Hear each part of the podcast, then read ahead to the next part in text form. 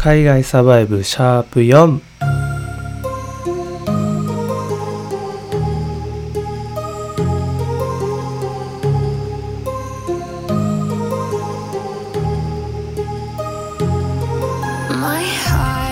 どうも皆さんこんにちは。海外サバイブ第4回目の放送になります。はいということで皆さんいかがお過ごしでしょうか。えーとですねまずちょっとお知らせなんですけどまあ、このポッドキャストはですね結構いろんなあのプラットフォームで、えー、配信させていただいていて、まあ、Spotify だったり、えー、Apple Podcast、Google Podcast をはじめ、えー、いろんなねあのポッドキャストのプラットフォームで聞くことができるんですけどちょっとあの今考えてるのがですねあの YouTube の方にもですねこの音声と、まあ、ちょっとね、え、動画みたいなのもつけてあのアップロードしていこうかなっていうふうにね今考えてるのであの新しいね、まあ、コンテンツとしてまあ YouTube だとね結構見るっていうのがあの優先になってしまうんですけど、まあ、聞くポッドキャスト、まあ、聞く YouTube っていうことでねちょっとこう新しいあの内容のね、あのそのコンテンツみたいなの作っていけたらいいなと思って結構今試行錯誤してるのでね、あのもしあのチャンネル開設しましたらですね、概要欄にリンク貼っておくので、ぜひね、ポッドキャストで聞いていただいている方もですね、ちょっと YouTube の方に飛んで、え、チェックしていただけたらなっていうふうに思います。はい、すいません。最初からこんな、え、告知みたいな感じなんですけど、えー、ではですね、あのー、早速参りましょう、えー、最初のコーナーはですね、こちらです。今日のリードル。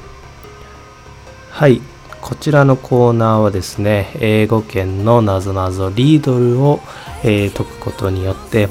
英語を学びつつ、え頭も柔らかくするという一石二鳥のコーナーになっています。まあね、えー、普通のなぞなぞに比べて英語になるので少し難易度も上がるかと思いますが、ぜひね、あのー、答えにたどり着けるように、えー、頑張ってみてください。そしてですね、え、それでは今回の、え問題がですね、こちらになります。What month of the year has 28 days? こちらです。もう一度言いますね。What month of the year has 28 days? はい、えー、まあ和訳をしてしまうとですね、ちょっと、あのー、謎々の感じがね、なくなってしまうので、ぜひね、この英語を聞き取って、えー、考えてみ、えー、見てもらいたいなっていうふうに思います。まあ、大事な部分っていうのは、まあ、マンスですね。うん、月、えー、1月から12月ありますけど、月と、え、28 days 28日っていう部分ですかね、えー、そこがこう分かるとあのどんな答えになるかっていうのをねこう結構えー、たどり着くことができるんじゃないかなっていうふうに思うのでね是非、えー、頑張って、えー、この答えにたどり着いてみてください。ということで、え今日のリードルでした答えはですね、え次のコーナーの後に発表したいと思うのでそれまでにぜひね、こう考えてみて、えー、答えにたどり着いてください。はい、ではですね、えー、続いてのコーナーはこちらになります。今日の小話。はい、ということで、えー、今日の小話はですね、まあ、最近の身近で起こった出来事だったり、まあ、アップデートをね、えー、普通に話していくあコーナーになるんですけど、まあ、今日はですね、えー、まあ、最近特に変わったこともないのでちょっとあのー、過去のねお話から、まあ、過去の経験からねちょっと話させていただこうかなっていうふうに思うんですけどまああのー、結構ね過去にもいろいろ失敗だったり、えいろんな経験をねこう重ねてきているわけなんですけど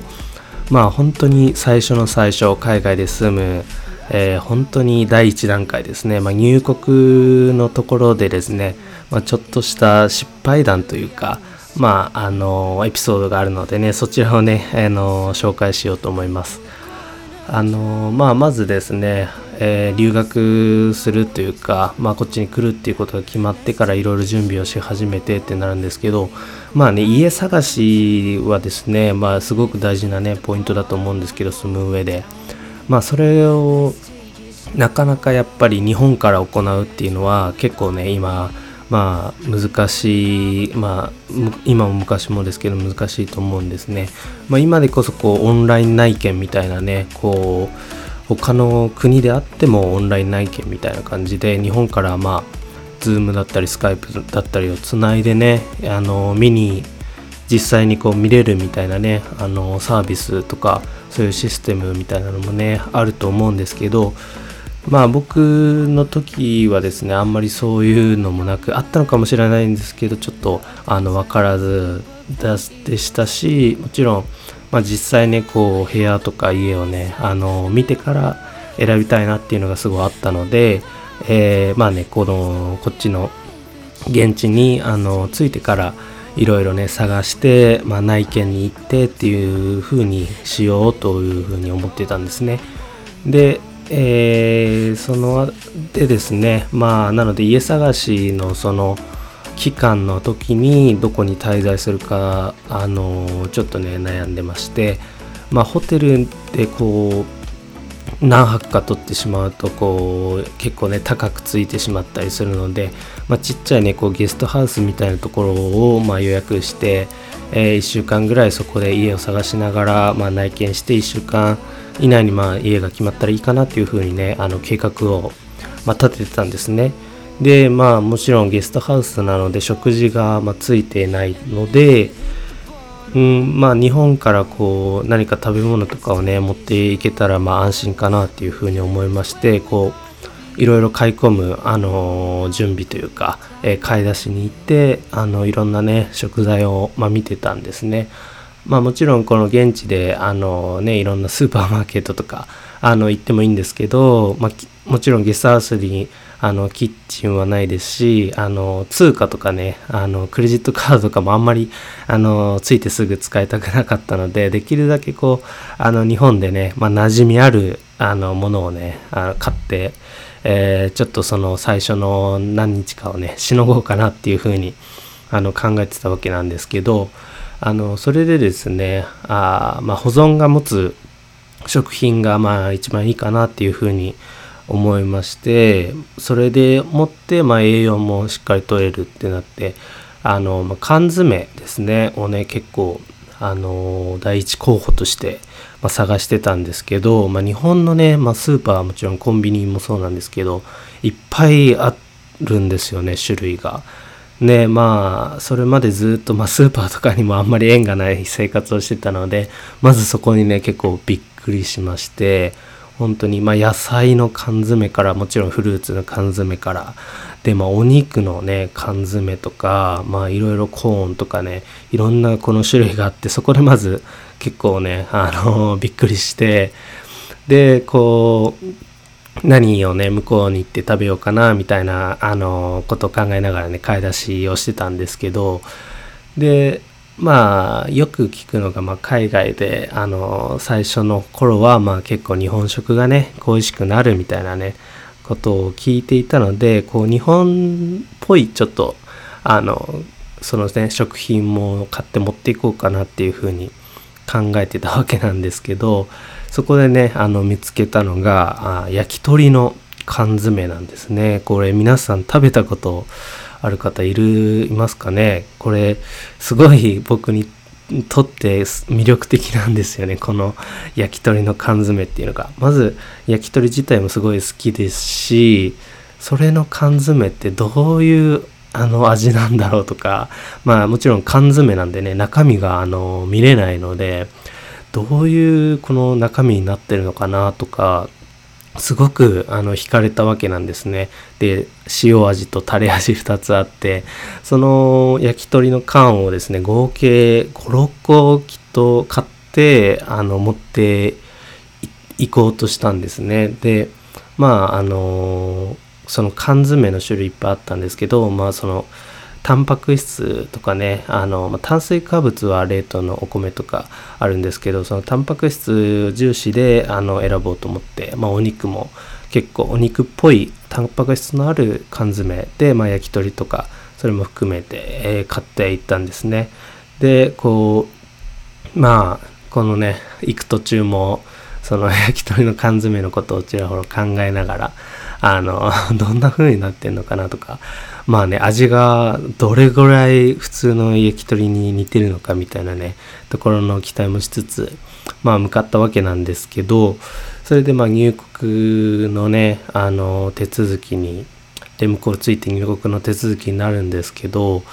まあ、その中でですね、まあ、あの、いろいろアンケートとか、アンケートというか、まあ、質問票みたいなのがあって、それをこう記入していくんですけど、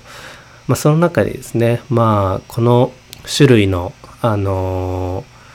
食べ物持ってますか？みたいな感じで、えー、書かれてて、これまあイエスって、ピッて、こう、それを入力してね、あの入国行って、で、まあ、あのま、入国のね、この管理官みたいな人に何のあの食べ物持ってんの？って聞かれたので、チキンだよって言って、あ、チキンねって言って、それでまあそこは問題なくあの通れて、じゃあ次ここ行ってねって言ったところで、言って言われて、まあその後ですね、そこに行ったんです。多分そこがその食品の管理のまあ部署みたいなところで もう本当に何もないすごいだだっ広いところに今男性のその管理官みたいな人が一人いてあの持ってるあの食品全部見してって言われてこう出したんですよね。であのまあこう日本のね、まあ、表記なのでまあわかるのかなとかこう思いながら見てたんですけどこうそれをねいろんなまあ結構買ったのでいろいろ食品をねこう 物色されていってでまあ最終的にあのこれお肉入ってるのはにあの持ち込めないからこれ没収になっちゃうんだって言われて、まあ、焼き鳥とか、まあ、その他にもねこう肉系の、まあ、カルパスとかねおやつにあの買ってたんですけど そういうのも全部、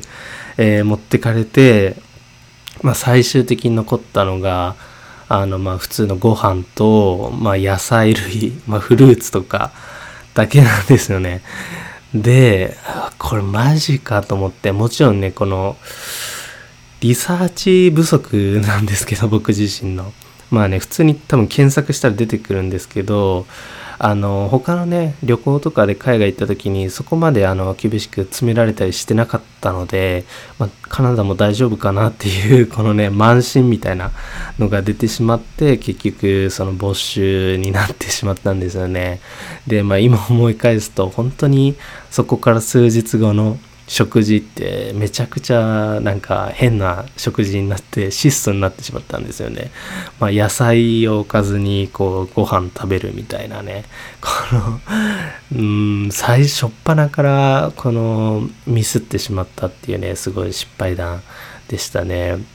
で、まあ、日本食恋しくなるからって言って、えー、買っていったのに、結局ね、えー、日本っぽいものを全て、えー、没収されて、まあ、ご飯ぐらいですよね。え結局、まあ、最初のね、数週間で、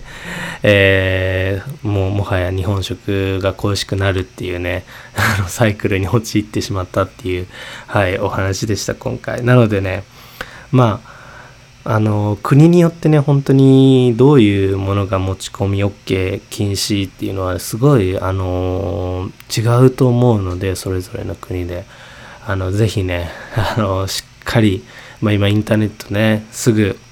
あの調べられますから結構こう入念にね、えー、調べていった方がいいなっていうふうに あの思いますねはい。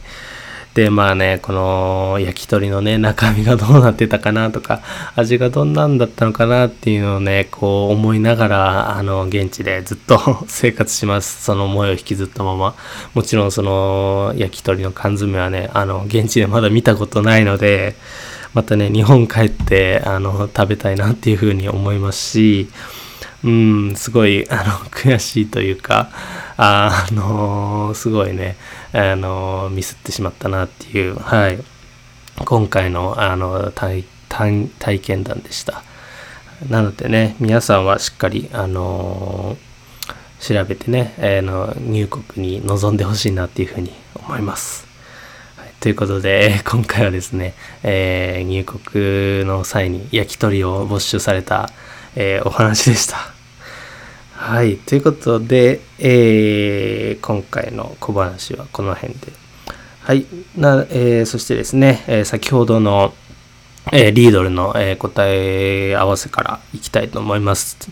え今回の問題がですね What month of the year has 28 days? ということで、えー、まあ和訳意訳するとですね、えー、28日ある、えー、月はいつ、えー、まあ何月でしょうっていうあの問題だったんですけどこのね has 28 days っていうのがねまあすごい、まあ、引っ掛けというかポイントなんですねで答えがですね all of them ということで、すべての月になるんですね。まあ、28日あるっていう、まあ、has 28 days なので、まあ、2月かなってちょっとね、思ってしまったりもするんですけど、まあ、28日があるっていうね、この ニュアンスがすごいポイントで、それが、あのね、あの28日があるのは全ての月にね28日はあるのでこの All of them っていうのがね、まあ、2月っていう答えが引っ掛けの答えになってました。はいどうだったでしょうか？皆さんこの答えに、えー、たどり着くことできたでしょうか？またね、えー、次回のリードルも、えー、お楽しみにとそして、え続いてはですね、えこちらのコーナーに行きましょう。今日の1行。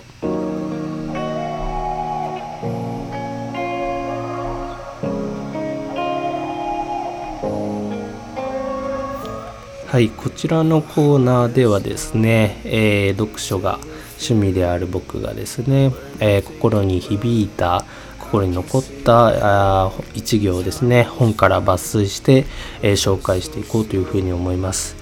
え今回の本がですね、まあ、要所になるんですけどちょっと厳密にはまだね読んでる途中でしてこの文が、まあ、最初の方の文になってるんですけどあのーまあ、この文を選んだんですねすごくこうタイムリーというかねこの今の時代にぴったりのあの文かなっていうふうに思いまして、えー、今回、えー、ご紹介したいなっていうふうに思いました。でその本がですね、えー、アラン・ライトマンさんっていう方の In Praise of Wasting Time っていうね、えー、まああの Wasting Time っていうのはね結構あ聞きなじみがある方が多いんじゃないかなっていうふうに思うんですけど、まあ、時間の浪費みたいなね、えー、ことなんですけどそれを、えー、それの、まあ、プレイズっていうことでプレイズっていうのは結構あの何て言うんですかね、えー、褒めたたえられることみたいなことになるのでこうすごくねあの逆逆説的というか、えー、まあ時間浪費のえー、素晴らしさみたいなことですかね、意訳すると。はい。なので、あのー、どれだけ あの結構ね、あの周りのあの声とかでね、あの時間をもったいないからみたいなのね、よく聞くと思うんですけど、それの素晴らしさっていうのをね、あの書いてる本なんですけど、まあ、これ、まあ、図書館でね、いろいろ見てる時に見つけて、あ、すごく惹かれるタイトルだなっていうふうにあの思って借りたんですね。で僕個人的にもなんだろうあの時間をこう無駄にするのが結構性格的にあんまり好きじゃない。まああんまり好きって方は あの少ないと思うんですけどこうちょっとの短時間の何て言うんですかねブランクのたいあの時間とか余分な時間みたいなのも結構耐えられないあの性格でですねそれをこうなんでしょうそれが大切みたいなことが書かれてる本なんだって思ってすごいあの興味をね持ったんですねでまあその中から、えー、今回は一文ね紹介していこうというふうに思うんですが、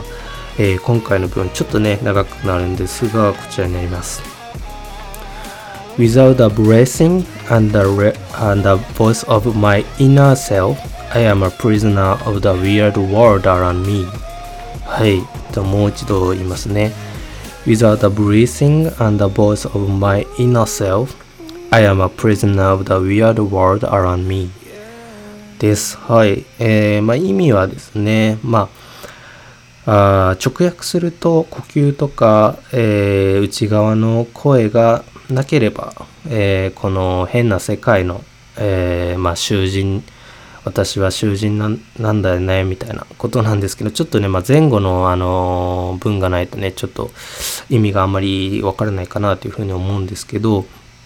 まあ、この本の冒頭でまず触れてたのがですね、えー、この作者の方がですねあのアフリカのとある村に行ってその村がまあ電気も水も、えー、あの整備されてないところで、えー、その現地の方がですねまああのもののあのなんでしょう物々交換みたいな感じでマーケットにあの定期的に行くっていう話を聞いてその現地の方にそのマーケットまでどれぐらい時間かかるんですかってこの作者のね、えー、方が聞いたらですね、まあ、その現地の方がまあそんなこと考えもしなかったよみたいなことをね、えー、答えてそれに、まあ、衝撃を受けたっていうねこのエピソードから始まるんですけど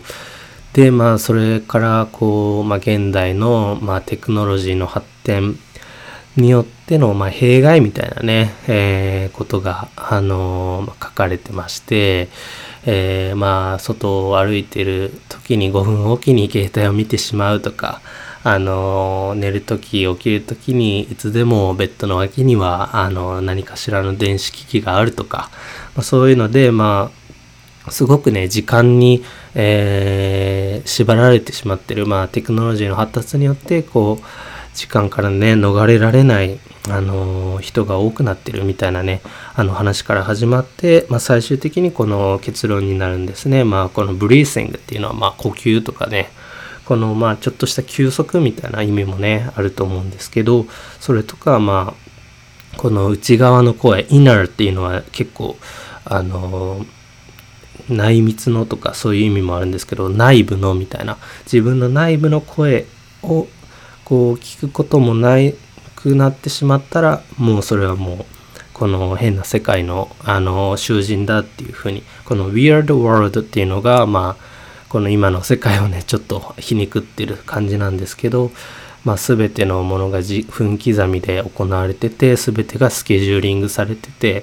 まあ、そこからもう解放されない人たちもいっぱいいてっていうのが、まあ、この作者にとってこうすごい weird っていうそのちょっと変なみたいな、うん、ぎこちないみたいな意味なんですけどそういう世界で、まあ、それそこの習字になっちゃうよっていうねこのまあ比喩みたいな感じなんですけどすごくねこうやっぱりまあいろんなものが便利になってもこのそれでね見失ってるものが結構たくさんあるのかなっていうふうにこの文をねあの見て感じましたしやっぱりこの何もしない時間っていうのがねまあ現代はすごくあの少なくなってい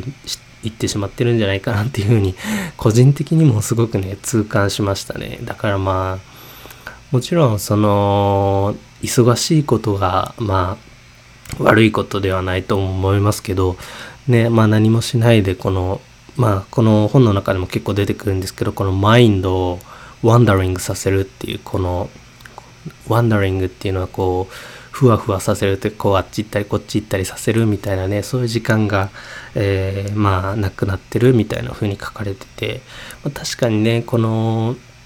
ちょっとぼーっとするみたいなね表現はあんまりネガティブな感じに使われてますけどそういう時間もねあの特別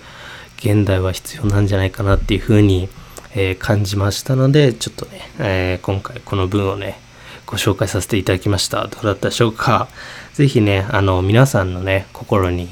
あの、残ってる一行なんかもね、あの、教えていただきたいなっていうふうに思うので、えー、概要欄にあるね、メールアドレスの方に送っていただければ、えー、ご紹介するので、ぜひね、えー、教えてください。はい。ということでですね、今回は、えー、In Price of Wasting Time という本の中から、えー、一文抜粋して、えー、ご紹介しました。はい。そしてですね、えー、続いてはですね、こちらのコーナーになります。今日のリリック。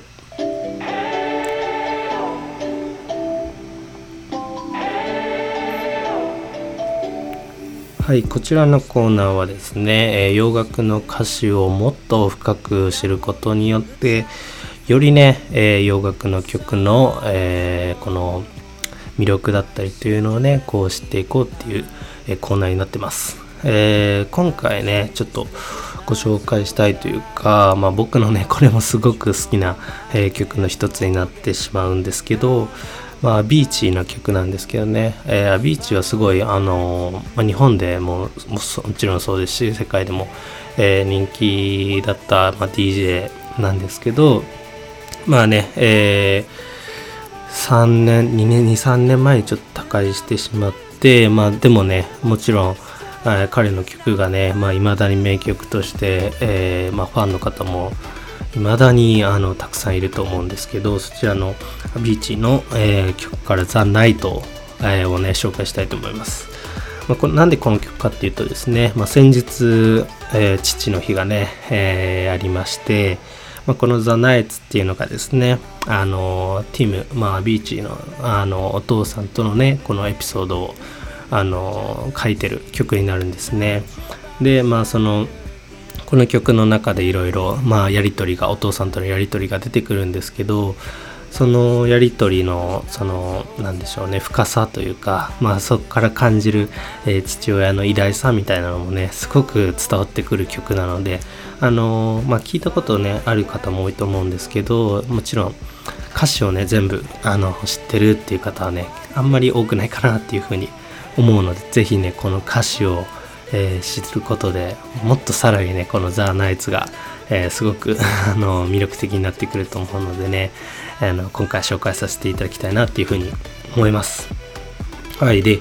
えー、今回の、まあ、リリックがですねちょっとあの抜粋させてもらったのが、えこちらになりますね He said, One day you'll leave this world behind, so live a life you will remember. はい、もう一度言いますね。He said, One day you'll leave this world behind, so live a life you will remember. はい。えー、この He said はですね、まあ父親のことですね。えー、まあ父が言うには、まあいつかね、えー、まあお前もこの世界を、えー、去ることになるっていうね、まあ、まあ亡くなる時が来るっていうことですね。なので、まあまあ、訳すると忘れられない人生に、えー、するんだよみたいなね、教え、教えというか、まあアドバイスなんですけど、うん、やっぱり、あの、父親からね、こういうことを、まあ実際言ってもらえたのかどうかはちょっとわかんないんですけど、すごくいいお父さんだなっていうふうに思いますし、こういうことをね、子供にこうズバッと言える、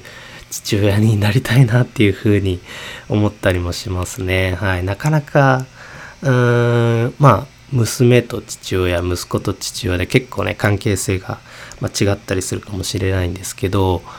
親子同士でこういう ま人生についての話とかね、生き方だったり、まあ、その父親の経験から何かをね、え教えるみたいなことを、こう、なかなか、あのー、恥ずかしくてね、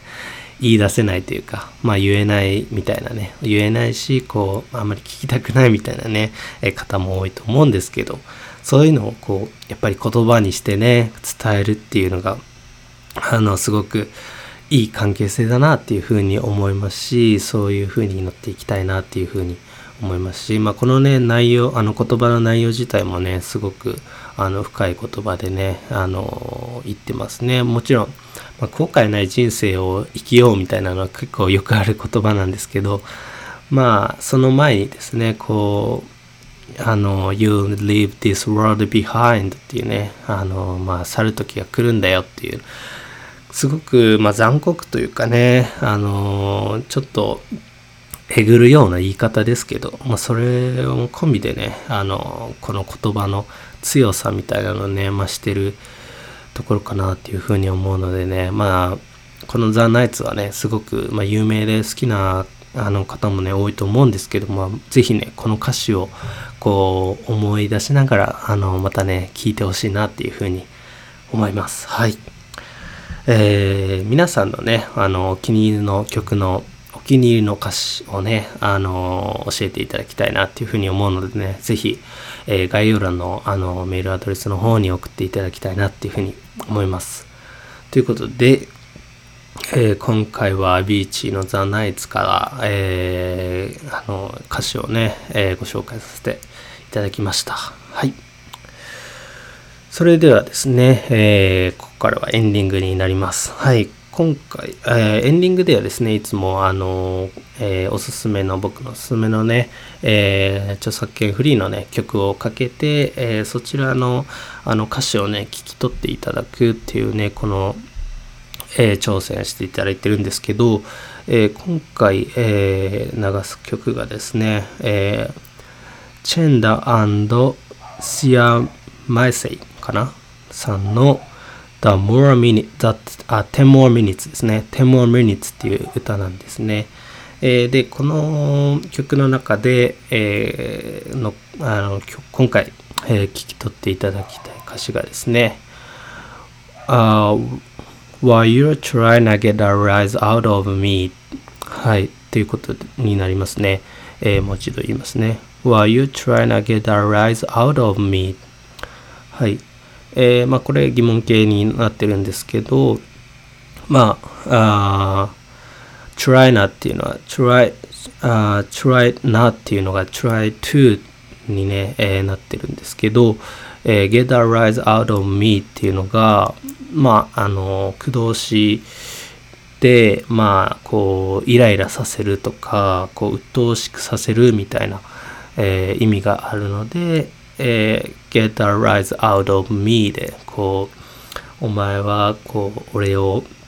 イライラさせようとしてんのかみたいなね、えー、意味になってます。で、まあ、この曲の中でですね、その、えー、部分が、あの、ちょっとね、こう、速いスピードで、歌われてるんですけど、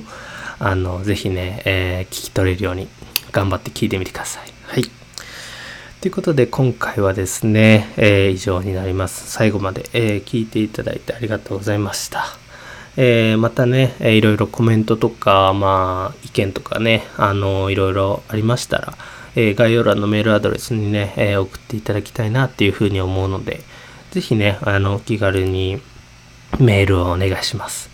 はい。ということで、えー、最後までお付き合いいただきありがとうございました。えー、また次回のね、えー、放送もね、ぜひ聞いていただきたいなっていうふうに思います。それでは、えー、天文はミニッツを聞きながらお別れです。さようなら。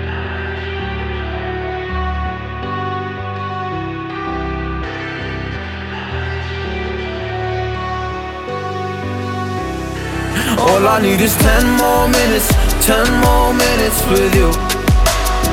Let me give it a one last shot, will I ever get through to you?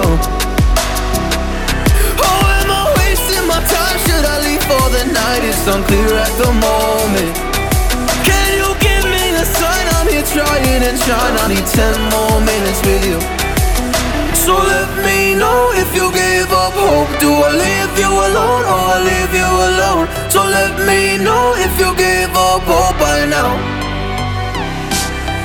So let me know if you gave up hope Do I leave you alone or I leave you alone? So let me know if you gave up hope I need 10 more minutes, 10 more minutes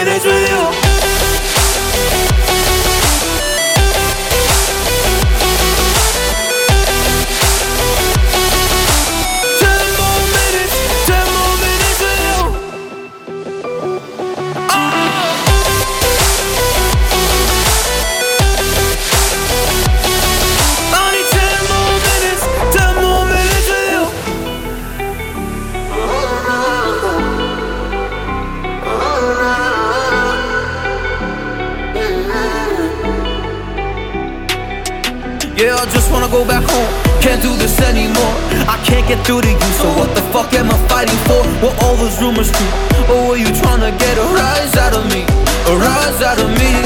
Or I don't wanna make it all about me again But I don't even know half the things you said